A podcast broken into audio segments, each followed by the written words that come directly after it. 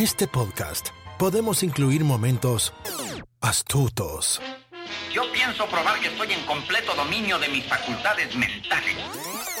podemos incluir melancolía o incluir secretos de película.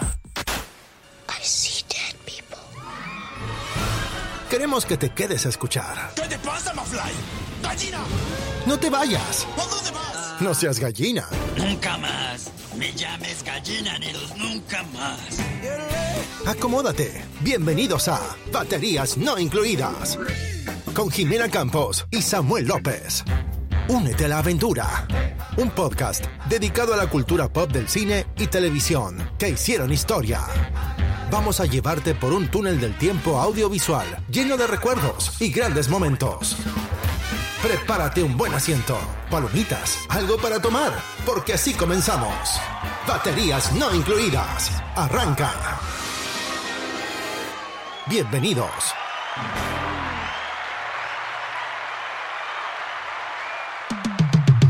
¡Eh!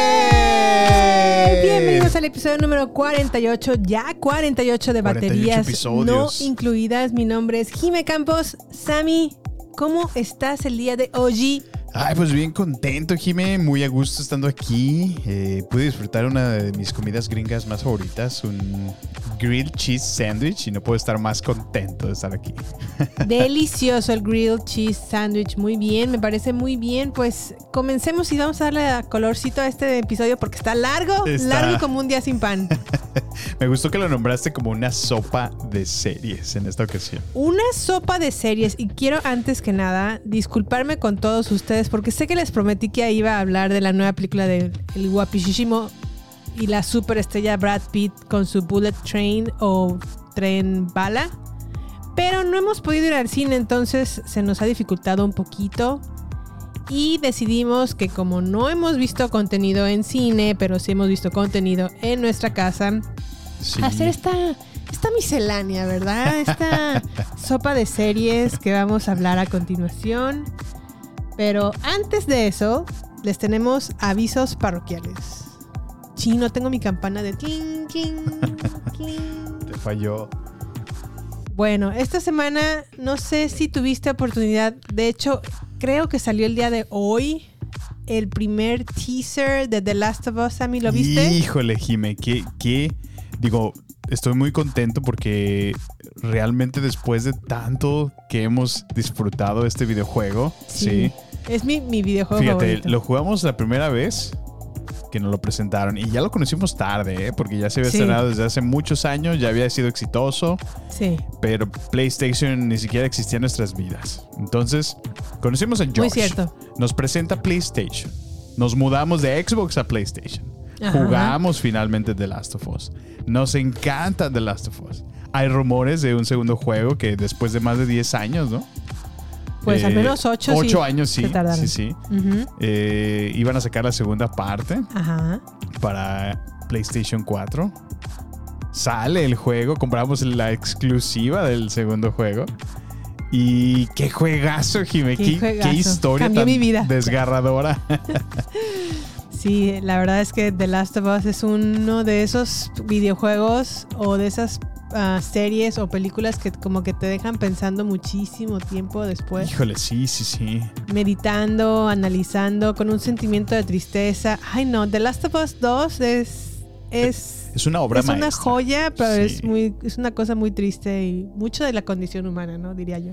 Pues sí, fíjate, y creo que este como que es un parteaguas, ¿no? O sea, realmente no puedes considerarlo solo un, un videojuego. O sea, es, es mucho más profundo que eso. Es mucho más profundo que eso, así es, así es a mí. Y la verdad es que estoy muy entusiasmada por ver la serie en HBO. Sí. Ya pudimos ver el primer avance, bueno, el- un teaser, ¿no? Ajá, sí, Unos sí, cuantos sí. segundos de, de The Last of Us. Pero se ve muy realista, Se ¿no? ve Muy- bien, se ve bien, está bien pinta hecho. bien. Esperemos que no decepcione.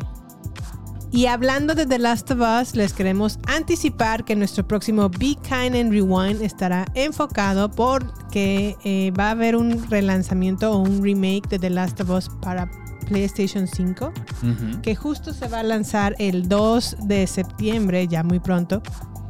y queremos aprovechar este relanzamiento o este remake para la consola PS5 o P- PlayStation 5. Sí. Eh, queremos aprovechar y hacer un Big Kind and Rewind de lo que fue, de lo que es para nosotros The Last of Us. Parte Sí, y, y sobre todo el impacto, ¿no? Que culturalmente ha, ha tenido este videojuego.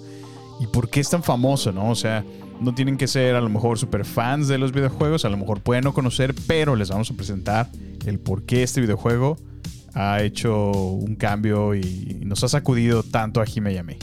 Así es, y bueno, dejando ya de lado el tema de The Last of Us, pues estoy un poco triste porque ya oficialmente con Bullet Train o a lo mejor, ¿qué será? Bodies, Bodies, Bodies. No sé, ya, ya siento que se está acabando la temporada de verano de Blockbusters. Mm, se acabó. Sí, sí, Comenzó a lo mejor un poquito con Top Gun en mayo. sí. Sí. Y ya ahorita ya siento pasos en la azotea de se acabó el verano, se acabaron las películas tipo Blockbusters. Y pues ya, se ha ido. Oye, y ahorita que mencionas Top Gun, eh, ya, ya sobrepasó a, a los Avengers, ¿no? Ya sobrepasó a los Avengers, sí, está, es muy exitosa Top Gun, la verdad. Sí, qué, qué bueno, la, la, verdad, verdad. es que es muy buena película, es una de mis favoritas de este año, debo de confesar. A pesar de que todo el tiempo ha habido últimamente en nuestro cine, o en el cine, que el remake, que la precuela, que Eso la sí, secuela, que la parte 2, que la parte 3, que la parte así. Ahorita, ahorita que lo, Todo ca- se ha convertido en eso. ahorita que lo acabas de mencionar justo, am, me acabo de enterar que justo van a hacer eh, la versión extendida, van a sacar la, de Spider-Man, Ajá. eh, que acabamos de ver hace poquito en el cine. Van a sacar una versión extendida para volver a regresarla al cine. Que Ah, sí, pienso sí que es cuestión de como de ordeñar la vaquita lo más que puedas, ¿no? Hasta que te dé el último centavo. Pues es la gallina de los huevos de oro. Híjole, pues. ¿Y la piensas ir a ver o qué? No. No, ni yo, no, no la creo verdad que no me ya valga como mucho. para el cine. Ya la vi una vez y ya, ¿no? Ya, ya, ya con eso estuvimos. La verdad es que estuvo buena, pero no se me hizo como wow. Tan buena. Sí. Oye, y también está haciendo como un recuento de cuántas veces hemos ido al cine. Hemos ido más que nunca en mi Yo he ido al cine más que nunca en mi, toda mi vida, ¿eh? Yo creo, Como que un lo, promedio de dos a tres veces al mes vamos al cine. Yo creo que se lo podemos atribuir al, al podcast, sin duda. Sí, desde luego. Ajá. ¿Cuántas, Jime? ¿Cuántas veces hemos ido al cine este año? A ver, quiero decirte la, el número específico. Espérame tantito que lo tengo anotado aquí porque para empezar hago una lista extensiva de todas las veces que voy al cine, de todas las películas que veo, etcétera, etcétera, etcétera. Mira, Scream 5 fue la primera que vimos Desde este año. de este año. ajá. No, no te pido que las menciones todas, pero ¿no tienes un conteo, más o menos? Claro que sí, mira, 9, 10, Downton Abbey fue la onceava, 12, 13, 14, 15, 16, 17, 18, Top Gun, Top Gun otra vez porque la fuimos a ver dos veces fue la 18, E.T. el extraterrestre la 19. Ah, qué bonito fue ver E.T., ¿no? En el cine. Sí, hablando de eso, del cine, fuimos a ver un reestreno de los 40, porque se cumplieron 40 años de que E.T. salió al, al, al mundo. Sí. Y en, en pantallas IMAX hubo un reestreno de E.T. La verdad es que me entusiasmé mucho porque yo nunca tuve la oportunidad de ver E.T. en el cine, no había nacido todavía o ya tenía al menos un año de edad. Sí, sí, sí. Y solamente la había visto obviamente en un VHS o en el Canal 5, ¿no? Clásico. Sí. Y, Y doblada, ¿no? y doblada al español. y, y, este. Y bueno, cuando vi que estaba en, en IMAX y que iba a ser un relanzamiento por su 40 aniversario, le dije a Samuel, Samuel, ¿quieres ir a ver E.T.? Nunca la hemos visto en el cine, quiero vivir la experiencia. Y cuéntame, Sammy, ¿qué sentiste? ¿Cómo te... ¿Cómo la viste en esta nueva versión? Es que, bueno, acabas de decir un punto importante. Es cierto, esta película jamás la pudimos ver en el cine. Estábamos muy, muy pequeños. Así Y es. solamente la pudimos disfrutar en, en videocaseteras y, y en, la, en la tele realmente. Pero yo creo que es una de esas películas que no hay como, como el que estés ahí en el cine para realmente apreciarla. Sí. Y, y a pesar de que ya me sabía la película y ya sabía qué pasaba, y ya- o sea, realmente la vuelves a vivir. Y, Sí. y de manera muy sincera te puedo decir, Jimmy, que, que me causó muchas lágrimas esta película. Fue, fue Sí, nostalgia. sí me sorprendió. Fue nostalgia pura lo que sentí en esta película.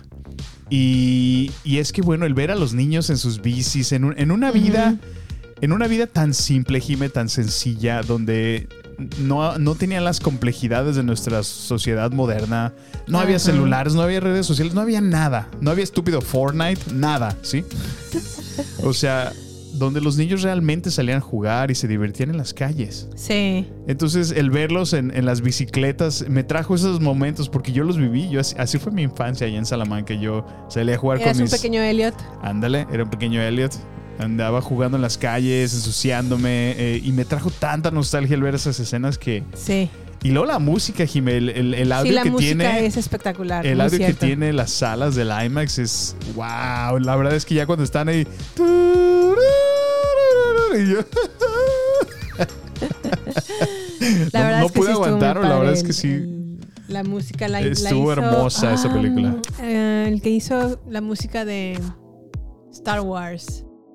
John Williams. John Williams.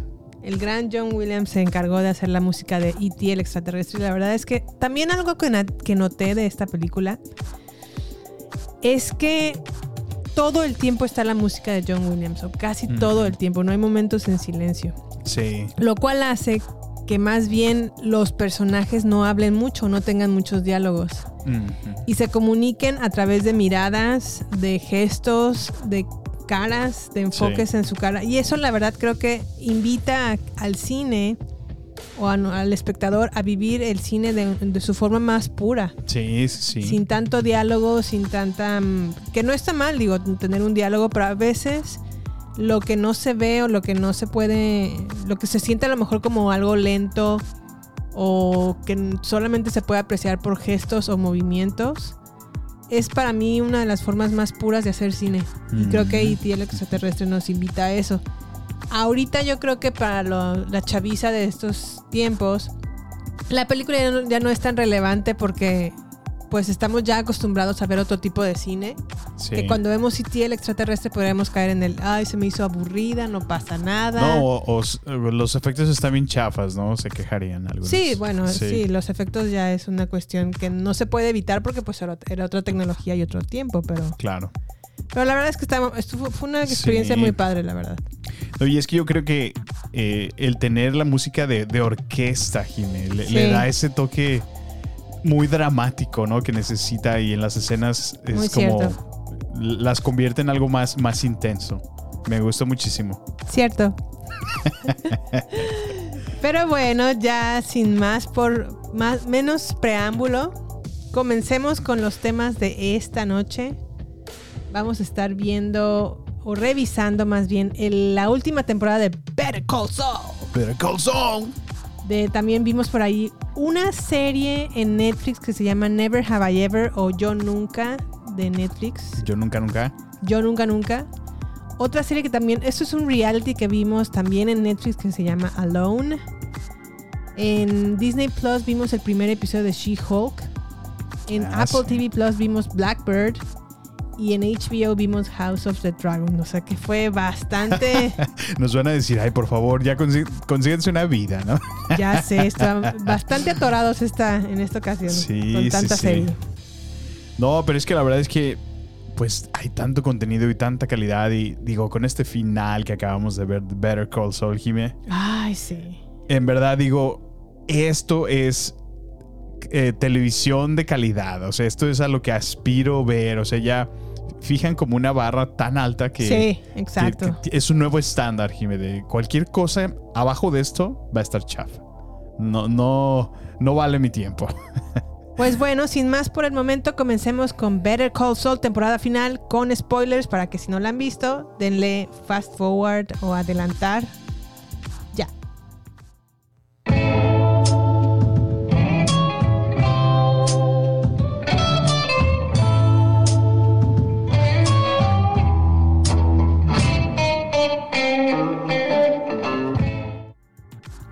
Ah. Lástima que termino. Qué, qué, qué tristeza. ¿No, no, no te ha pasado que se termina una serie que realmente estás muy encariñada. Sí, sí, sí. Se acaba y sientes como un vacío. ¿De que, ¿y como ahora qué? Existencial, como ¿y ahora qué hago de Sí. mi vida? O sea, ¿qué veo? ¿Qué- cómo, ¿Cómo le doy sentido a esto? Sí, sí, sí. Así me pasó ¿Eso con Better? Call Saul, la verdad. Sí, fue un fue una sub- la verdad es que llegué tarde a Better Call Saul. Llegamos muy tarde, sí, sí. Yo sí. honestamente no le era de las que no le echaba porras por hacer un spin-off de Breaking Bad.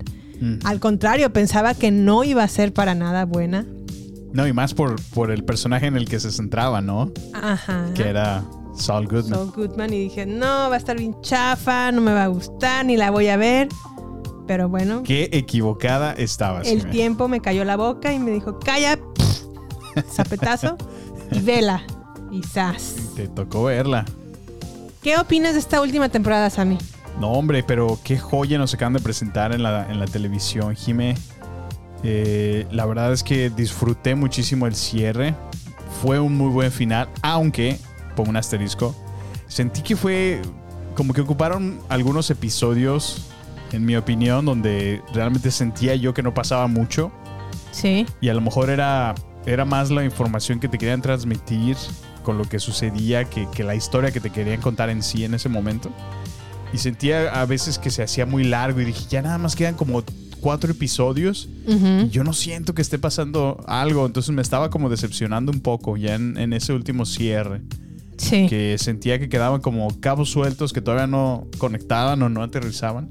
Ajá. Pero el, el final, órale. La El verdad último sí- episodio. Sí, me dio muchísimo gusto poder volver a, a- a ver a, a- ¿Cómo se llama? Walter White y a Jesse Pinkman de Sí. vuelta en este. En la pantalla, ¿no? Como sus personajes originales. Eh, y bueno, la verdad es que fue una muy, muy buena serie. Muy. ah, muy cinemática, ¿no? Con, con toques bastante. No sé, muy, muy profesional, Jimé. La verdad es que me, me sorprendió muchísimo el ver la- este tipo de. o la calidad de, de televisión que se está presentando en esta serie. ¿A ti qué te pareció?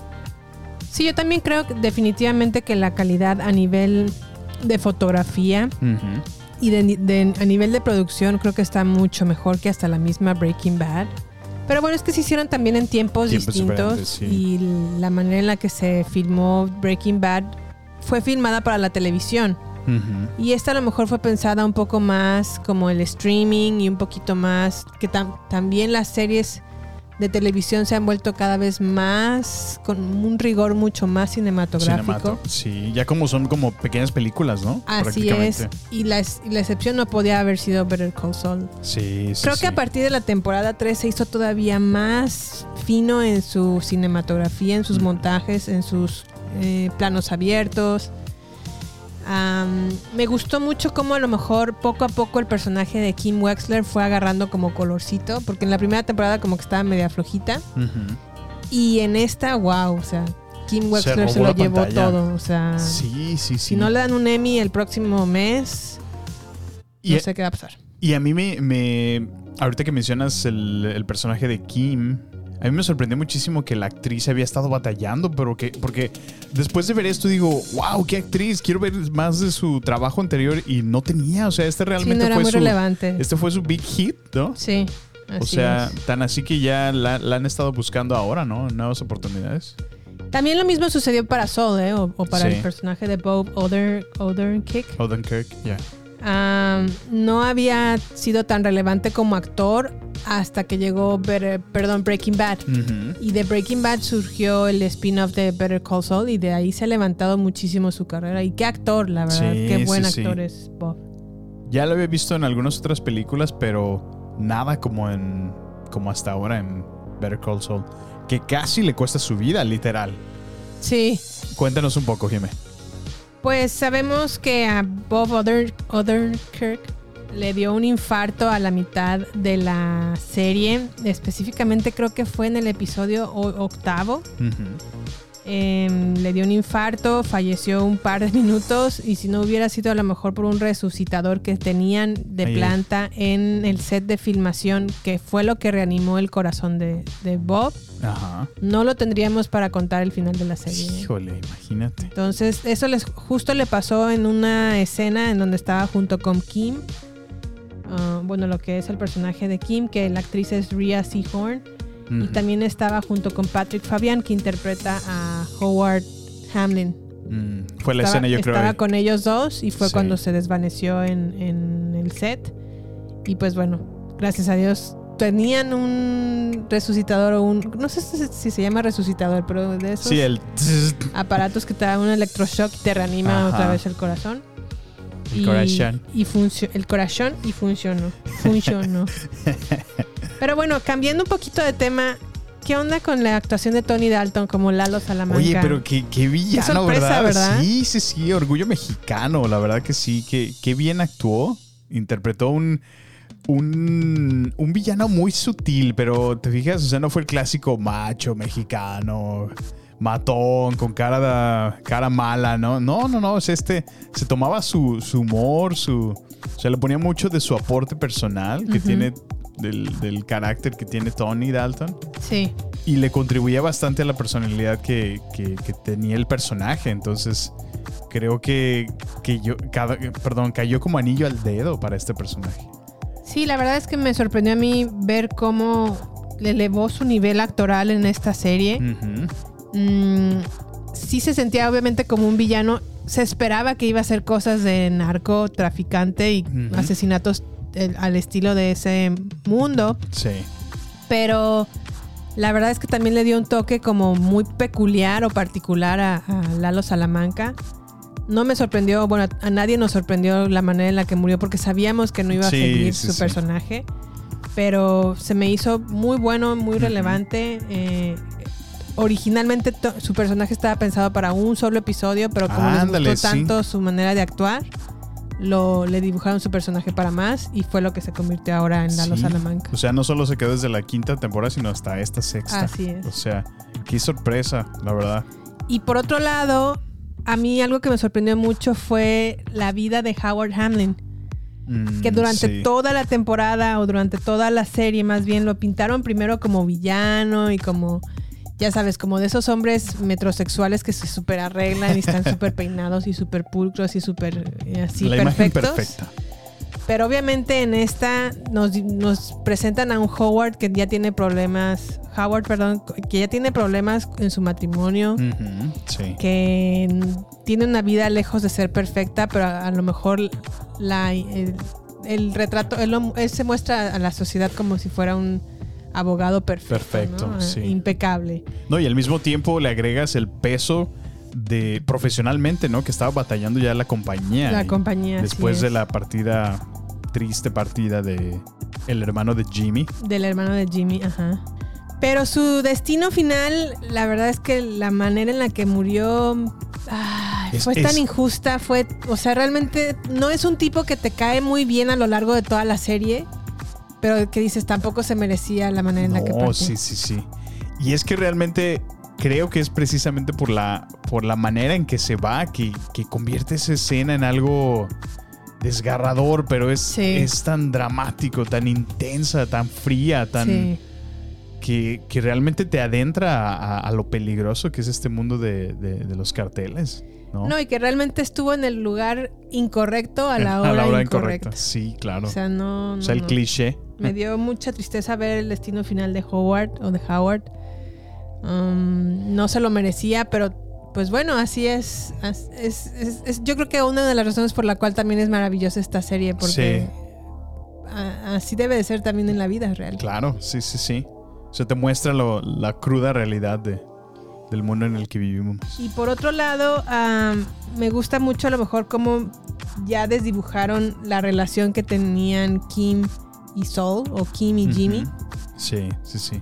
Al principio o en la primera parte seguían unidos y de hecho estaban comploteando para hacerle la vida difícil a, Ho- a Howard. Que eventualmente lo, lo deduce, ¿verdad? Lo deduce exactamente. Sí. Pues sí, Howard no es nada menso. no, o no, sea, no, era muy inteligente.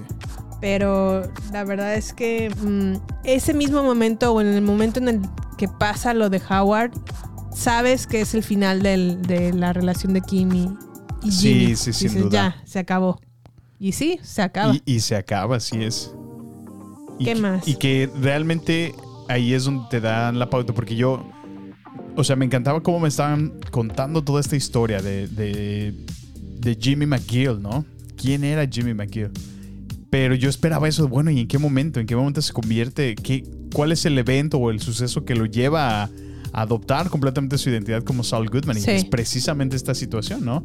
Eh, el hecho de que pues fallece eh, Chuck. Chuck y luego esta situación con el cartel que ya se vincula de una manera pues inesperada y al mismo tiempo que, que Kim prácticamente pierde a Kim, ¿no? Yo creo que Terminan Saul siempre estuvo dentro del dentro de Jimmy, Ajá. solamente que era como un león dormido. Sí. Cuando lo deja Kim, despierta ese león y se convierte completamente en Saul. Pero siempre estuvo latente en la En vida de. Jimmy. Lo que se me hace como muy irónico es que Kim Wexler era una abogada completamente correcta, Sí. em, que se manejaba muy correctamente a nivel moral y ético.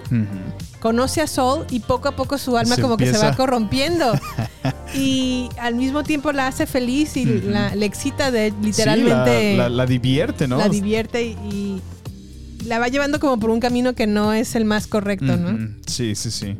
Y al mismo tiempo, en el final de esta temporada, lo único que regresa a, a Jimmy, o lo único que hace que Jimmy regrese y se vaya Saul, Ujú. es el amor que siente por Kim. Por Kim, así es.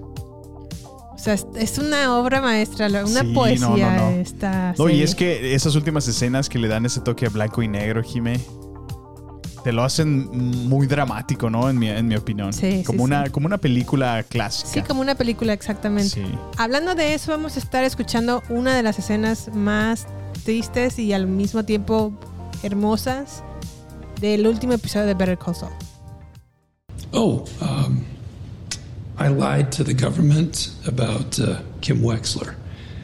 Uh, I fed him a load of BS about her involvement in Howard Hamlin's murder. I just, I just wanted her to come here today. I wanted her to hear this. So yeah, I wasn't there when the meth was cooked. I wasn't there when it was sold. I didn't witness any of the murders, but I damn well knew it was happening. I was more than a willing participant. I was indispensable. I kept Walter White out of jail. I laundered his money. I lied for him. I conspired with him, and I made millions. If he hadn't walked into my office that day, Walter White would have been dead or behind bars within a month. And Agent Schrader and Agent Gomez and a whole lot of other people would still be alive. Fact is, Walter White couldn't have done it without me. Ay, Jimmy, Jimmy. Pues bueno, si tienen oportunidad de ver Better Call Saul, por favor, véanla. Es una serie, sí, un poco lenta, pero no es realmente lenta, sino que en sus eh, emplazamientos de cámara, que a lo mejor les pueden sentir que no está pasando nada, sí está pasando algo. Solamente sean pacientes para verla. Porque Disfruten, es maravillosa. disfruten cómo poco a poco les cuenta esta amarga pero dulce historia.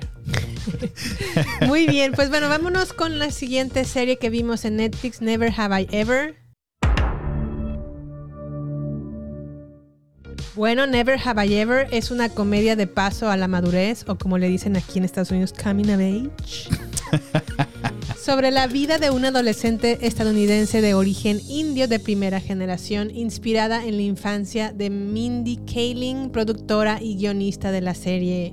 Nos encanta Be- Never Have I Ever, nos divierte mucho, son series o episodios muy cortos, como de 30 minutos. Sí, sí, sí. ¿Qué tal se te hizo esta última temporada, Sammy? Pues mira, a mí me da una perspectiva un poquito más, más allá porque tengo muchos compañeros de la India en mi trabajo. Eh, me da un poco más de trasfondo y sobre todo de todos aquellos niños que ya nacen aquí, ¿no? Como, como americano in- indios. Ajá. La verdad es que, pues al ser como un drama adolescente, lo hace divertida, como Jimmy menciona. Hay Sí. momentos bastante chuscos. Y creo que el, agregar a- al, al reparto que tiene, ¿no? Sobre todo esta actriz, ¿cómo se llama, Jimé? De- Davi- ¿Debbie? No, la, la chica asiática. Ah, se llama Ramona Young. Ella, no, la verdad es, Es que una joya es, la amiga. es- es un, un perfecto asset para esta serie. Es, es tan divertida, es tan chusca, saca cada momento y cada, Sí.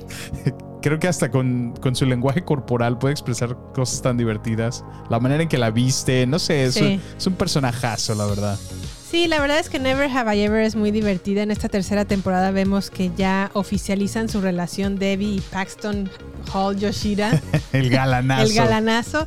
Y creo que un ingrediente clave en, en Never Have I Ever es la narración de John McEnroe. Ah, sí, sí, Lo por hace supuesto. muy divertido. ¿Y Las- quién es John, Jimé? John McEnroe fue un super tenista de los ochentas. Y que dices, bueno, ¿y por qué? ¿Qué tiene que ver, no? En esta narración. Es relevante a la historia porque es el tenista favorito del papá de Debbie. Ajá. quien fallece lamentablemente en la temporada 1.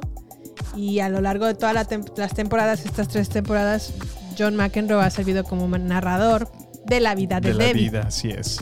Pero bueno, empiezan a tener esta relación Debbie y, y Paxton Hall Yoshida, que es como el más guapo y el más popular El de- de, la de la escuela. escuela. Sí, sí, sí.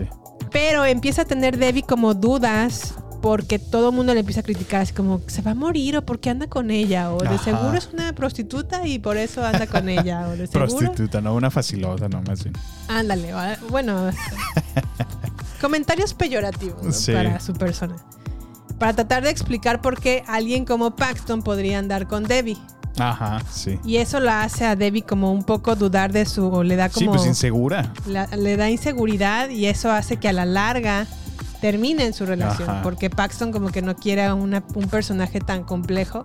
Sí. Y, y bueno, Debbie está como tratando de entender o, o entenderse a ella misma y durante el proceso también conoce a un hijo de una amiga.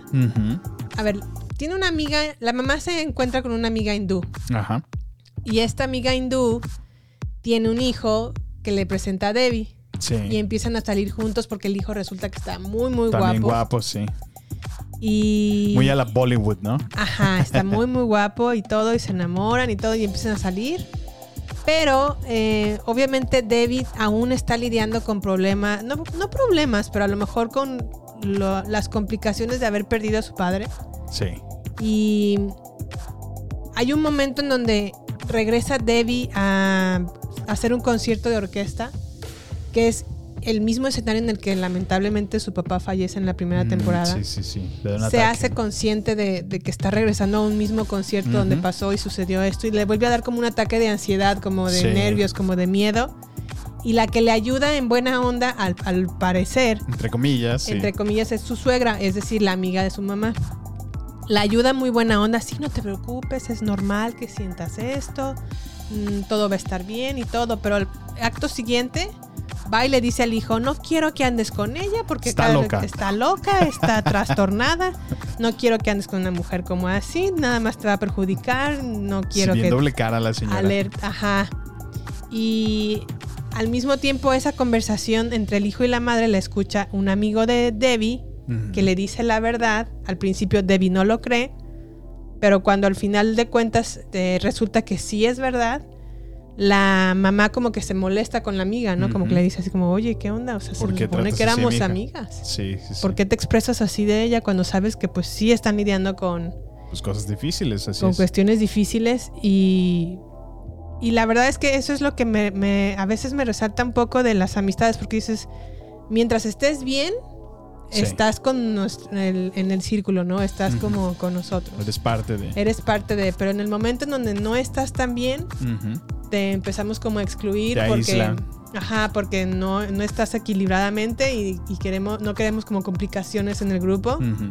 Vanish from the party. Vanish from the party. Entonces, me recordó mucho a un dicho que dice Pilar Bolívar, de una periodista que escucho, Sí. que dice, cuídate de las aguas mansas, porque se refiere a como que cuando son más tranquilas y cuando las cosas están más apaciguadas, Aparentemente, ¿no? aparentemente es cuando, ¡zas! Ahí es donde te llega el picotazo el de la culebrón. víbora, el culebrón. Cuídense de las aguas mansas, compañeros. La que Sí, hace más sí, ruido sí. o el que hace más ruido por lo general es el más inofensivo. Y la que está calladita o el que está calladito y no dice nada y no opina nada es el peor. Fíjate que es cierto, ¿eh? Sí, sí, sí. Sí, he tenido, ese es el peor. He tenido situaciones en mi vida donde sí, se ha pasado exactamente como dices. La persona que menos te esperas y que... Sí, ay, la tranquilita o el tranquilito. El, el ñoño, ¿no? Donde parece que es el más peinadito, el, El más, buena onda, Ajá, el más dócil. Y Por detrás el puñalazo. Es muy cierto, Jimé, muy bien. Gracias, doctora Corazón.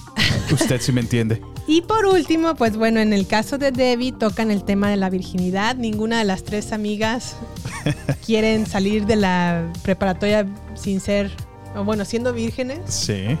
Lo cual dije, híjole, ya somos de otra temporada, porque yo al contrario pensaba completamente diferente. Pues sí.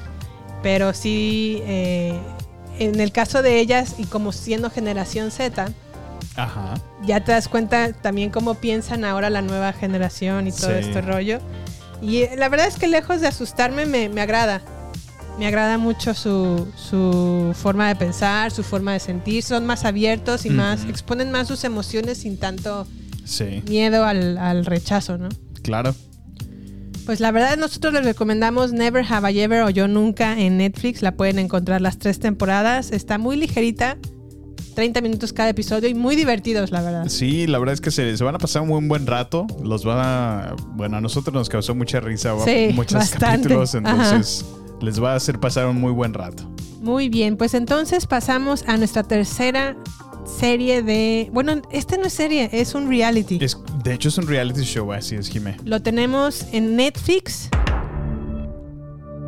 Y este reality se llama Alone. Escuchemos un audio trailer. There goes my last contact. It's on. Everybody is here because they have the physical skills.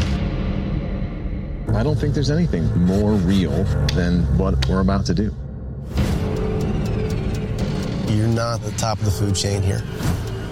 Cougar, wolves, but then the big one is grizzlies. If you come up on a grizzly, you're in a world of hurt. I feel really weak. Just trying to get to morning. I'm out of here starving! At what point do I push the button? I don't want to tap, but I don't want to die! One in ten chance for half a million dollars. What's your breaking point? Bueno, ¿de qué va Alone? Son 10 nuevos valientes participantes en una de las locaciones más terroríficas. Persiguen un premio de 500 mil dólares en el que solamente un participante se lo pueda llevar, el que esté más preparado física y mentalmente. Resultará ganador y en esta ocasión los participantes contienden con el depredador más mortal del lago Chico, en Canadá, un oso. Y no es Paddington, Ni Winnie Pooh. ni Winnie Pooh, es un oso grizzly. Siempre que veíamos este reality, Samuel y yo estábamos como tratando de hacer como voces de doblaje en- al español, de cómo sonaría en Canal 5 si lo pasan alone. Alone. Alone. Solitario. Sol. Montaña de oso. Montaña Oso. Por Canal 5. 10 participantes se enfrentan en una travesía. Es que, es que realmente um, Jimmy y yo hemos platicado de, de como la trayectoria ¿no? que, que hemos tenido a, a lo largo de nuestras vidas y por tantos años vimos películas y series dobladas, ¿no? Entonces a veces es, Dobladas al español. es exagerado a veces eh, cómo, cómo llegan a modificar realmente ¿no? el contenido para que Sí, yo los haga sentido. no los concibo en inglés, ¿eh? Ah, bueno, sí, por supuesto. Digo, es que eh, lo que me gusta de Los Simpson es que no es un doblaje solo traducido al español, sino realmente, genuinamente grabado en el español latino, ¿no? Que conocemos. Entonces, por eso tiene sentido. Las bromas son muy graciosas para nosotros en, español. Sí. A veces lo escuchas en inglés y mm, no te causa el mismo impacto, la, misma broma. Entonces, pero bueno. Sin embargo, hay otros shows que también hacen el doblaje de las voces y es, y es el doblaje literal de los diálogos, ¿no? ¿Te acuerdas como en Rescate 911? Rescate 911. ¡Tun, tun, tun! 9, 1, 1. Estaba Samuel a punto de desayunar no, su pero, cereal. Pero eh, recuerdes, Wilson, Ohio, 9.33 de la mañana. sí, es cierto. Exacto. en un vecindario del pueblo de Ohio. En los suburbios de Ohio. Se encontraba Samuel a punto de desayunar cuando su hermano le preguntó, ¿quieres leche O jugo. Y él respondió, leche. ¡Fuego, Ay, ay, ay. No, no, qué risa, Jimé, qué risa. Pero bueno, eh, disfrutábamos mucho de, de hacer este doblaje durante estos episodios porque expresaban realmente situación de frustración todos estos participantes, ¿no, Jimé? Sí, la verdad es que no somos muy fans de los realities porque están todos maquinados o ma- maniqueados, perdón, para Ajá. que den un poco de drama. Sí, sí, sí. Pero este nos gustó porque está muy como al aire libre y porque literal las personas que, o los participantes tienen que construir su casa o su, um, su guarida Sí, va- vaya, gastar de sus talentos, ¿no? Y Así habilidades para, para sobrevivir. conseguir ah, casa, vestido y sustento. Y los santos sacramentos. en el último... No, no, no, pero tienen que crear como una covachita para protegerse del clima. Covachita. Tienen que crear Cabaña, como ¿no? trampas y diferentes instrumentos o valerse de cacería y así para conseguir su comida, Sí, para sí, conseguir sí. agua, para conseguir calor, fuego. Entonces, para mí eso fue lo que lo hizo ah, interesante. Ujú. No, y ver, Eso fue lo que me gustó. ver sobre todo la creatividad que tienen estos participantes de, de, de ingeniárselas, ¿no? Algunos Sí. con su talento nato construían literal botes para poder eh, pescar, ¿no? Porque Así se es. acercaban crudos inviernos y, y bueno, la verdad es que fue muy divertido verlo. Unos construyen unas cabañas muy, muy atractivas, muy avanzadas, avanzadas, ¿no? Sí. otros no tanto. Otros tienen dificultad para cazar con un arco, otros no. Sí. Hubo un participante que, cazó un venado Sí, y no. con eso le alcanzó comida para, para bastantes días. Y todos que, que nadie podía pescar casi, ¿no? Exacto, era muy difícil también pescar y tampoco se podían meter al lago porque estaba muy frío. No, bajo cero, en temperaturas bajo cero todo el tiempo, imagínate. Entonces está, está muy padre. Alone es un eh, reality de history. Ujú. Y pues aquí entra un poquito lo que Netflix está haciendo de atraer contenido de otras televisoras Sí. a su plataforma. Oye, Jimmy, ¿tú crees que eso es como, como algo desesperado de Netflix porque se está quedando sin contenido original?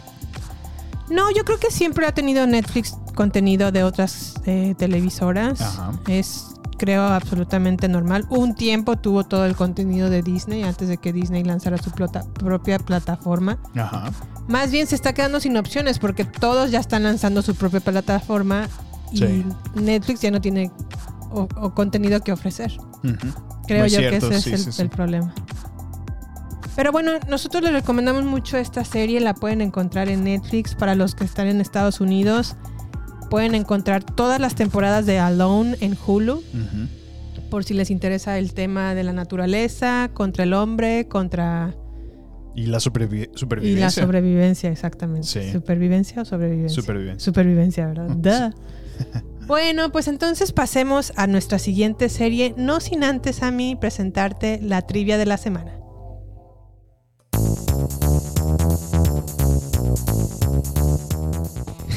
Chance time. Chance time. Bueno, a ver. Con esta trivia vas a adivinar de la serie de la que vamos a hablar y ustedes también, querida audiencia. A ver, a ver, cuéntame, cuéntame. Ahí te va. Si Mark Ruffalo es el Hulk de Marvel, Ok. ¿cuáles son los otros dos actores que han llevado al cine a Hulk y que por cierto no han sido muy exitosos? La respuesta después del anuncio. No queremos que te pierdas nada. Por eso, te invitamos a sumarte a nuestras redes sociales, Twitter, Instagram y Facebook. Encuéntranos como Baterías Podcast. Cine, series y mucho más, solo con nosotros, con Jimena Campos y Samuel López. Agéndalo. Nos encontramos en redes sociales. Baterías Podcast. A ver, Sammy, ¿tienes la respuesta? Ay, Jimé, este, la respuesta, bueno, me acuerdo bien que era uno de ellos, Edward Norton, ¿no? Ajá. Que fue el que salió ahí en el, como, creo que se llamaba The Incredible Hulk. O el, Sí. Ajá. Y el otro. Ay, no me acuerdo, Jimé. Eh. El otro es nada más y nada menos y nada más y nada menos que Eric Bana Oh. en su película Hulk del 2003. 2003. A Sí, ninguno de los dos le ha ido tan bien.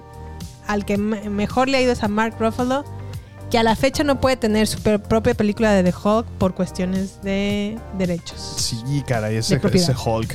Estaría bien tener una película independiente. Sí, estaría bien, estaría bien. Y hablando de Hulk, pues bueno, nos aventamos el primer episodio de She-Hulk en Disney Plus. Y más o menos va así. Jennifer Waters es abogada, soltera y algo tímida, pero muy profesional la chiquilla. La muchacha. ¿verdad? Su vida parece la típica de una chica de en, la- en los 30, ¿no? Sí. Excepto que si se enfada, pues ahí ya, Ya valió. ya valió. Como cualquier otra mujer, ¿no? Pues, u hombre, porque ya ves que cuando se enojan nos golpean. Ah. Bueno, no, no lo digo de broma, sí pasa. Em, si Jennifer se altera, Yo no en se este convierte en. Se convierte en. Si Jennifer se altera, se convierte en She-Hulk. Una superheroína de dos metros de color verde con una fuerza sobrehumana que tan solo su primo, el gran y maravilloso Bruce Banner, alias The Hulk, entiende su experiencia y le ayudará con sus transformaciones. Vamos a escuchar este pequeño audio trailer. Being a superhero is a trial by fire. Who's gonna protect the world if not people like you?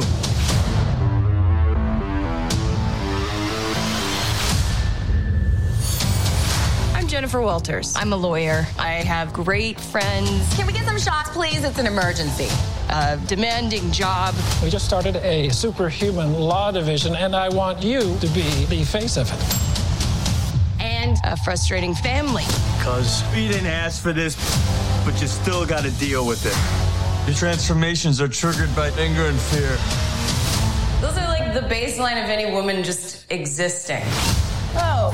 Bruce, kind of feels like if I don't transform, I'm gonna die. Yes, yes, yes. No, no. I just want to be a normal, anonymous lawyer. Can you tell us where She-Hulk is? Jen, you're a story now. Girl, your ass looks crazy right now.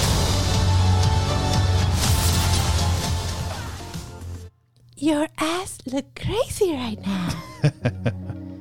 Pues bueno, She-Hulk está bajo la dirección de Jessica Gao. Está protagonizada por Tatiana Maslany. Y la música va a cargo de Amy Doher- Doher- Doherty y la fotografía de Doug Chamberlain. Sammy, ¿qué opinas de She-Hulk? Ah, se me hizo bastante interesante, Jimmy. Yo creo que de lo mejorcito que han hecho en este nuevo formato de miniseries de Marvel. La verdad es que me gusta mucho este, este arranque, este comienzo. Ah, bueno, después de haber perdido a nuestro querido Saul Goodman y Kim Wexler, seguimos con los abogados ahora en Marvel. Entonces. Ay, no me los compares. ok. Eh, y la verdad es que sí, sí, sí disfruto mucho esta, este primer episodio. Me gusta mucho que no se siente para nada childish ni nada. O sea, realmente le dan ese enfoque maduro, ese, ese enfoque a lo mejor eh, no necesariamente para niños, que es lo que a mí me, choca, que, como que infantilicen las series o, o le traten de dar ese enfoque como para que todos los niños la puedan ver cómodamente. No, hay series que no necesariamente son para niños y esta es una de ellas. Pues ¿Qué a mí también la verdad me gustó. Me sorprendió un poco que Disney solamente nos diera un solo episodio cuando por lo general nos presentan dos. Ajá. Pero eh, sí, sí me gustó. Me, me- se me hizo que el CGI mejoró considerablemente en Sí. She-Hulk ahora que ya la podemos ver. Porque en los trailers o en los avances no la veíamos Oh, se muy veía bien. bien. chafa. Y la verdad es que yo sí, Sí. estaba decepcionado. Dije, "No manches, cuando hicieron Avatar por allá en el dos, ¿qué, fue? 2000, 2008. Ajá, dije, ya tenía super efectos. Y ahora 2009 estamos, por ahí. estamos tantos años después y se veía horrible ese trailer. Dije, Sí. ¿qué, qué pasa? Pues creo que sí mejoró en ese Mejoró sentido. bastante, sí. También creo que lo hace atractivo la actuación de Tatiana Maslany. ¿Tú la conocías? Me gustó. Sí, salió en una serie que se llamaba Orphan Black. creo Ah, yo, ok. si mi memoria no me falla. Sí. Y también me gustó mucho que en el primer episodio saliera Mark Ruffalo y se la llevara a México a, a prepararla, Ah, sí, ¿no? sí. Emocional, mental, espiritualmente, para, para que aceptara su personaje de, de She-Hulk. Sí. Lo único que como que ah, se me hizo un poco oportuno, no sé, poco realista fue la manera en la que se convirtió Ah, en exacto, eso iba. She-Hulk, que Sí. lo hicieron como muy rápido y muy... No, muy express ya, sí. Sí. Dos minutos, salpico de sangrita, pum, ya, era Hulk. Sí. Así nada más. Ningún proceso de que pasó una noche así con, no Fiebre sé, fiebre y... en lo que su cuerpo mutaba, Ándale, ándale, así, sí. inmediato, bien express. Sí, eso a lo también que se me vamos. hizo como de... ah, Sí, sí, sí, eso fue un poquito barato. Pero bueno, promete, sí, a mí me gustan las series de abogados. Em, no sé si a lo mejor le voy a dar otra oportunidad de verla el siguiente episodio, Sí. pero, pero bueno, a ver qué pasa. No me ha enganchado a lo mejor tanto como me enganchó otra serie de la que vamos a hablar a continuación, pero Pues es muy pronto para decir. Pero ahí va, ¿no? ahí va, ahí va. Ahí va. también no dura mucho, entonces eso Sí, es eso también es bueno. eso motiva. Sí, a mí lo que me motiva es que también eventualmente va a salir Charlie Cox, que es Daredevil. Va a Ah, ¿va a aparecer. salir Charlie Cox? Pues también es abogado. Muy cierto, pero él está en Nueva York. No, yo sé, pero. No sé dónde está She-Hulk ubicado. En, Cha- en Chicago, ¿no? En Chicago. decir. Chicago. En Chicago. Pero bueno, sí, se ve bien. Va bien, va, Va bien, bien. va bien. Promete, promete. Sí, promete. Bueno, entonces pasemos a nuestra serie número 5, que es Blackbird, Confesiones de un asesino en Apple TV Plus. Blackbird está inspirada en eventos reales en donde todo comienza cuando el futbolista estrella de un instituto, hijo del policía conde- un, un policía condecorado y traficante de drogas convicto Jimmy King, interpretado por Taron Egerton, es sentenciado. ¿eh? X. Eggy en. ¿En qué película? Es King- no, Kingsman, ¿no? Kingsman, sí es Ajá. cierto, ¿verdad? Es sentenciado a 10 años en una prisión y se le proponen dos opciones. O tirar el jabón. no, se le proponen dos opciones. No manches, Kiki. PG-13, asparo. que no dije nada absolutamente. Era lo que pasa en una prisión. Bueno, le proponen dos opciones. Entrar en una prisión de máxima seguridad y hacerse amigo del presunto asesino en serie Larry Hall. O, o quedarse en donde está y cumplir su sentencia completa sin opción a libertad condicional. Obviamente Eggy, que es King o King. Jimmy, se da cuenta pronto que la única salida es conseguir una confesión y averiguar en dónde están enterrados los cuerpos de varias niñas antes de que se apruebe la apelación de Hall. Pero, Hall, ¿estará diciendo la verdad? ¿Es este un presunto asesino? ¿O es la historia de un mentiroso en serie? Escuchemos este pequeño audio tráiler a continuación. I never wanted this for you. I wanted a totally different life. A steady paycheck, kids, a family.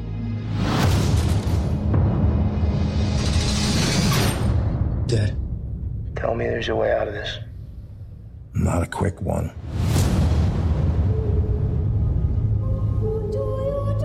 We would like you to transfer to another prison and befriend someone to elicit a confession.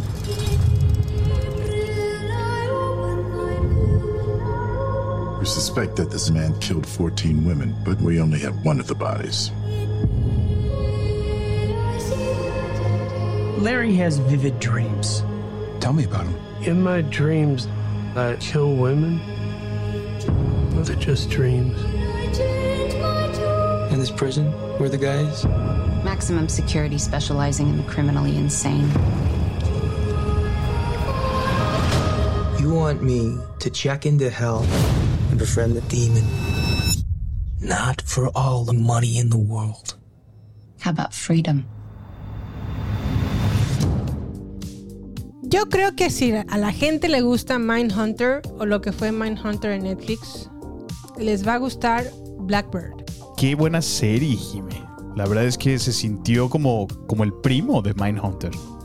Le Sí. da ese toque de, de- de prisión, de investigación, de, de, Asesinos seriales. asesino serial, exacto. ¿Y qué, qué actuación de Paul Walter Hauser? Fíjate que me desespera un poco su voz porque todo el tiempo Sí. era como. "Uh, uh, well, however, is doing. Ay, no. Sí, sí, sí, fastidia un poco. Pero creo que también está fingiendo, está actuando de esa manera para que la gente no sospeche de él. De, de él, así es. Y creo yo que sí es un super asesino. Pero no lo sabemos realmente. No sabemos si está mintiendo o si está encubriendo a alguien más. o si sí, sí realmente está es. enfermo, así es. Está buena, está ¿no? muy buena. ¿Ya qué episodio vamos? ¿Como en el Cuarto. quinto? ¿Cuarto? Sí. Ok. No, la verdad es que sí, sí me ha atrapado, sí me, sí me picó mucho. Y, y ese toque misterioso que, que tiene hacia los abogados, perdón, a los investigadores, ¿no? Buscando pistas, encontrando y al mismo tiempo son dos historias que se están contando, ¿no? La, Sí. la situación de los, de los asesinatos, que hay, que hay gente afuera, ¿no? Fuera de la prisión trabajando, En encontrar los cuerpos de las niñas, Ajá. que han sido bastantes. como 14 niñas, ¿no? Y en tratar de sacarle la verdad a este muchachón, Sí. que pues evidentemente no. Pues es- tiene una patología, está enfermo. Ujú. A- evide- aparentemente, porque no sabemos realmente si está encubriendo a alguien más o si es él. Creo que es obviamente una serie muy psicológica. Sí. Y nada más quisiera destacar también que es el último trabajo de Ray Liotta. Ray Liotta interpreta el papá de Jimmy o de Eggy en esta serie y pues bueno, lamentablemente hace unos un par de meses atrás falleció en República Dominicana el señor. Lo pueden recordar, como diría Troy McClure, en películas como Goodfellas Ah, sí, sí. o sí. Buenos Muchachos de Martin Scorsese. No, la verdad es que sí. eh, me quedé decir, ¿cuál era Goodfellas? ¿Quién era Ray Liotta? ¿Cuál era ¿Qué Goodfellas? personaje era él? ¿Cuáles buenos muchachos? Este, es que no sé por qué dijiste Goodfellas, pero en mi mente se me vino The Irishman. Entonces, como que. ay, no. Ah, sí, se parecen, son del Ajá, estilo. del estilo. Este, por eso me quedé en blanco, pero no, la verdad es que sí, sí hizo también buena actuación. Ya se veía grande de por sí, ¿no? Pues no estaba tan grande como No. sesenta y tantos años. La verdad teníamos a Ray Liotta para, ti- para rato, pero pues bueno. Así pasa La cuando vida. sucede, lamentablemente. Que Qué en paz triste. descanse. Pero bueno, volviendo a la serie, eh, pues bueno, es un drama también de prisión. Ujú. Ah, sí, qué buenos son los Prison Breaks, la verdad. Y también pues el, el personaje tiene que estar no solamente lidiando con sacarle la verdad a este muchacho poco con poco sonido, con poca voz, vo- voz de hombre, ¿no? Como que siempre- todo el tiempo está como "Ah, well, uh". Sí, es que como que te desespera un poco su, su personalidad, ¿no? Sí, Como te desespera un poco. Ajá. Como muy lenta, como muy. No, no se sabe expresar bien, no sabe comunicar al 100. Pero también ves el buen trabajo de- del personaje que hace Tyron cuando realmente busca sacarle toda la verdad, pretendiendo ser su amigo. pretendiendo ser su amigo. Sí, lo que tiene que escuchar. Sí, no, que sí es las terrible. cosas que se tiene que aventar. Yo por eso sí creo que él es el, el asesino, pero pues también puedes ver muchas cosas que a lo mejor son patrones que ves de, de los asesinos seriales, ¿no?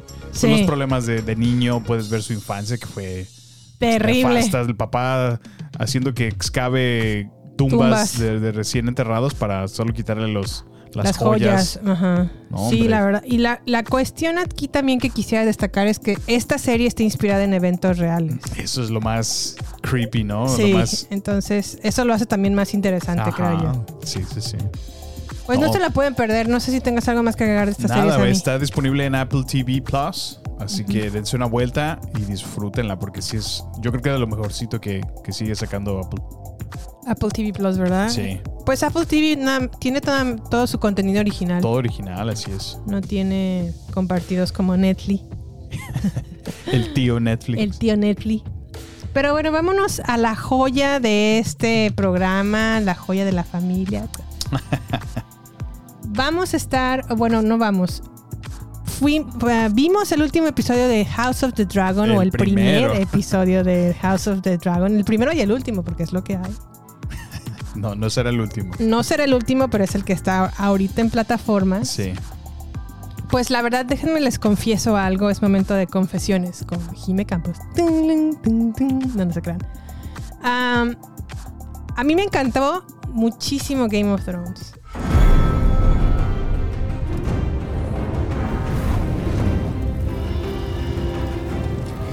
Muchísimo. Me acuerdo que íbamos en la temporada 4 y le decía a Samuel, este es lo mejor que he visto en el- la televisión. No hay cosa No hay igual. otra cosa. Me encanta, por favor regálame la serie cuando termine. Es una joya. Así, era Lo súper voy a fan. atesorar hasta ajá, Sí, súper, súper fan. Hasta que llegó la fatídica temporada final. final. Que yo creo que a mí y a todo mm, a medio Estados Unidos y medio Latinoamérica, medio mundo, Medio mundo, sí. dejó en un corazón roto porque sí, la manera en la que la terminaron fue fatal. Shame. Shame. El- la conclusión que le dieron a los personajes fue terrible. Y al grado de que yo no he querido volver a ver Game of Thrones desde, Desde aquel entonces. 2019 hasta la fecha. Sí, no has visto nada. Ni te lo puedo mencionar porque, pues, como que se te sale una lagrimita con sangre. No sé. Sí, no, es que escucho en mi, en mi, el- en mi cabeza así como... no sé. Dracarys. Y escucho un, Titanic. Una flauta toda tri- triste, mal hecha, triste. No, no, no. O sea, en verdad me siento muy mal cada vez de que me acuerdo del final de Game of Thrones. Pero Oye, y que, bueno, discutamos un poco de eso. ¿Cuál, fue el error, Jime? ¿Qué error tuvieron en esta temporada final? Pues básicamente creo yo que Game of Thrones empezó con problemas en el punto en donde a los escritores del programa se les acabaron los libros de George R. R. Martin. R. Martin. Así en el punto en donde ya no tuvieron los libros, ya no supieron cómo escribirle. Obviamente no tienen la misma inteligencia que el autor, No, por supuesto. ni el lenguaje, ni el- pues la educación, ni Fue el- muy pretencioso ese guion, ¿no? Y ese script. pues realmente lo basaban en los libros. Eso estuvo bien. Pero en el momento en el que se les acabó, si te fijas, hasta los diálogos de los personajes ya no son los mismos. No, sí, sí, sí. Littlefinger, que era un personajazo, o el. ¿Cómo se llama el, el Meñique. peloncito? ¿Cuál peloncito? El peloncito que era el tesorero de. Ay, muy Ah, importante, sí. el que, que era un muñecón, muñecón. Eunuco. Eunuco. Muñeco. Bueno, cada quien Por sus eso yo no soy gustos. escritora de series de televisión porque diría muñecón en lugar de eunuco. El eunuco también es un súper. Te la volaste. Un muñecón. Recuerda que ni siquiera tenía nuts, imagínate. Bueno, regresemos tres segundos atrás. El eunuco, que también es un súper personaje en Game of Thrones, Sí, decía uno sí. de los mejores diálogos de la serie y también se le fueron Se acabando cayó, los diálogos horriblemente. Estos dos personajes son el reflejo del por qué creo que ya no supieron ni qué hacer los escritores, que por cierto jamás voy a volver a ver en mi vida ninguna serie que esté escrita por este par. Sus trabajos, ¿verdad? No los vuelvo a ver, la verdad. Los, me chocan. No los odio porque odiar es una palabra muy fea. Pero no, no quiero volverlos a ver en pantalla, en pintura. Este, y creo que ese fue el problema, Después que se les sí. acabó. Y también yo creo que estaban ya cansados de la serie. Hacer una serie como de este nivel de- debe de ser muy cansado para los realizadores. Y, y creo que ya tenían una pila baja. Sí. Y la exigencia, obviamente, de HBO de sigue, sigue, sigue, que porque este es nuestro show más exitoso y el que nos da más dinero. Sigan, sigan, sigan. Y ellos ya también estaban fastidiados de Game of Thrones. No, y un George R. R. Martin que no tenía para cuándo terminar Sí, eh, ese libro. sigue ¿no? prometiendo Entonces, desde el fíjate, 2011 que lo va a terminar y, no ve, es fecha. A esta fecha no lo ha terminado. Qué bárbaro. Entonces, pues no, eso fue lo que creo que pasó. A partir de la temporada 5 es cuando se empieza a venir abajo. Sí, no, ya la última es una cachetada en la cara. Sí, no, en el, en el culo, la, perdónenme la palabra, pero es que sí, híjole, no, no, no, o sea. Palabras mayores con Jimena. Es que en verdad me molesta, o sea, es una herida que tengo en mi corazón que no supero. Pero, pero bueno, hablamos ahora de House of Dragon. Perfecto. Yo me acerqué a esta serie sin saber nada, no leí ni siquiera el libro, no quise saber ni de qué se trata. Con una mente abierta. con una mente abierta, un corazón roto, con un poco de temerosidad. Dije, no quiero unos- que me lo vuelvan a romper. Con unos tres curitas. Pero aquí estoy, aquí estoy dispuesta a amar otra vez, nuevamente. Estoy siendo valiente y estoy prendiendo el televisor a las 9 de la noche para ver House of the Dragon. ¿Y cómo nos fue, Sammy? Pues bueno, eh, estuvo buena la serie. ¿De Esta va? historia ambientada 172 años antes de Daenerys Targaryen, a.k.a. Danny. Khaleesi. Ah, sí, verdad, Khaleesi. En el noveno año del reinado Viserys Targaryen, que está interpretado por Patty Considine, un rey cuya línea de sucesión está en peligro. Su esposa, Aemma, que está interpretada por Saint Brooke, está embarazada y aunque no hay garantía de que dé a luz un heredero varón, si no lo hace, el trono de hierro caerá sobre su hermano, que es Viserys Daemon, un gobernante impulsivo y potencialmente tiránico, que está interpretado por Matt Smith.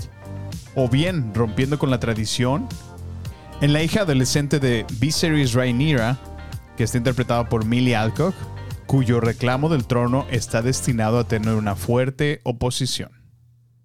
O sea, la que realmente se heredera al trono por ser mujer.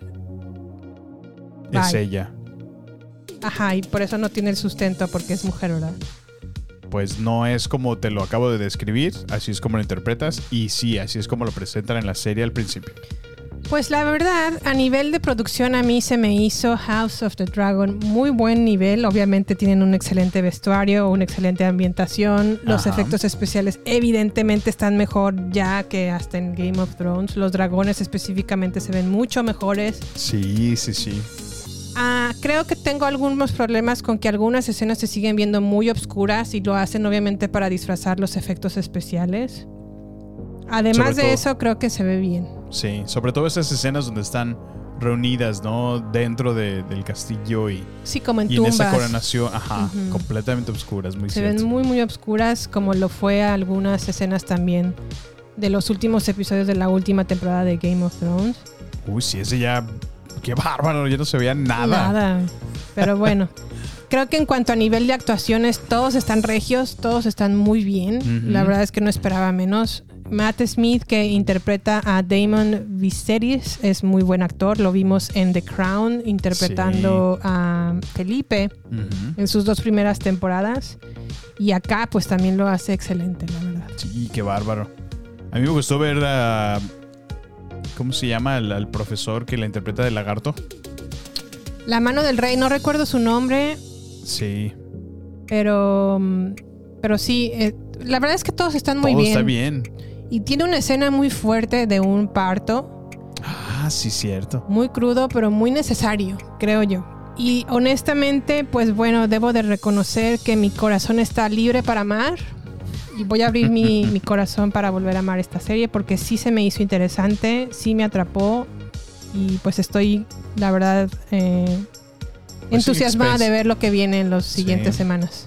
No, la verdad que sí, pinta para bien. Fue un excelente arranque. Y a mí lo, lo único que siento que, bueno, ya veremos más adelante. Sí. Pues es que hablaban de que ya es un imperio. Pues son los Targaryen, ¿no? Yo esperaba ver muchos dragones volando. No sé, dicen que tienen más de 10 dragones. Sí. Solamente se ve uno. Mm, mm, se ven dos. ¿Dónde? El de Damon cuando se va Ajá. y el de Rhaenyra o ¿A Rhaenyra dónde llegó ella, llega. verdad? Muy cierto. Sí, sí. Que apestaba a dragón. Dije, ¿qué olera? ¿A vaca? Pues no. Pues a, A sapo. a lagarto. No sé a qué huele un lagarto. Agüita, ¿Nunca has ¿no? oído una iguana? Agüita. No, no, lo- no. no la he olido. No, tiene un aroma peculiar. ¿Sí? Sí. No, nunca la he olido, la verdad. Pero bueno. Le dijeron que huele a sapo. Ah, no, que huele a dragón, ¿verdad? Sí. Apestas a dragón y yo, órale. a sapo. Este, pero la verdad es que se ve que va a estar lleno de intrigas.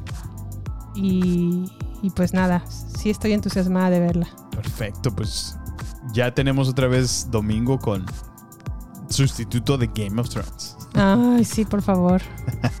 Espero que no termine tan mal como la anterior. Espero que se reivindiquen como se reivindicó a lo mejor Better Call Saul con Breaking Bad.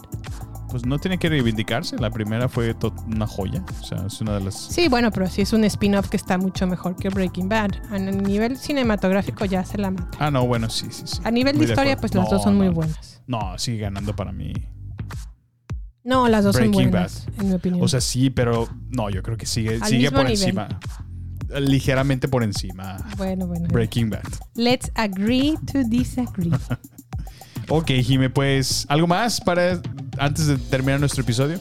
Pues nada, agradecerles el tiempo que se tomaron de escucharnos. Quiero mandar saludos en particular en esta ocasión para España y Argentina, que por alguna razón hemos tenido muchas descargas por esos países, así que Muchísimas muchas gracias. gracias, por boludos, y muchas gracias eh, Pibes, pibes, y muchas gracias tíos. tíos. Exact- Tíos, tías. exactamente. Estoy que flipo de la alegría. Por favor, si esta es la primera vez que nos escuchan, denle clic aquí en suscribirse para que sigan recibiendo los demás episodios conforme van llegando. Si lo están haciendo desde Apple Podcast, por favor déjenos una reseña de la experiencia que tuvieron hoy. Déjenos sus comentarios, nos encanta que ya podemos ver, Jime, ahí eh, el rating que tenemos, lo cual ha sido muy 4.8 en positivo. Spotify, Muchísimas muy gracias bien. Yeah, yeah. a todos aquellos que se han tomado la molestia de hacerlo. Gracias, les agradecemos muchísimo. Eso nos motiva sí. Y contribuye a que podamos seguir haciendo mejores episodios. Yeah. Y bueno, de, de la misma manera les invitamos a nuestras redes sociales. Jime pone contenido muy constante en Instagram, tenemos Facebook, tenemos Twitter, de todo les manejamos. Así que dense una vuelta en nuestras redes sociales, donde con mucho gusto les atenderemos. En arroba baterías podcast, ahí nos pueden encontrar. Y bueno, pues nada más que agradecerles por escucharnos, por llegar hasta este punto de nuestro episodio. Muchísimas gracias, es por ustedes, es con amor. Muchas gracias y hasta la próxima. Hasta la próxima. Bye. Bye. Bye. Hasta la vista, babies. Samuel, un niñato. Este es el final solo por hoy. Hasta la vista, baby. Prepárate para más acción, misterio y seguir descubriendo las mejores escenas y secretos del cine y serie. Solo aquí, en nuestra próxima entrega, Baterías No Incluidas Podcast, con Jimena Campos y Samuel López. Hasta la próxima.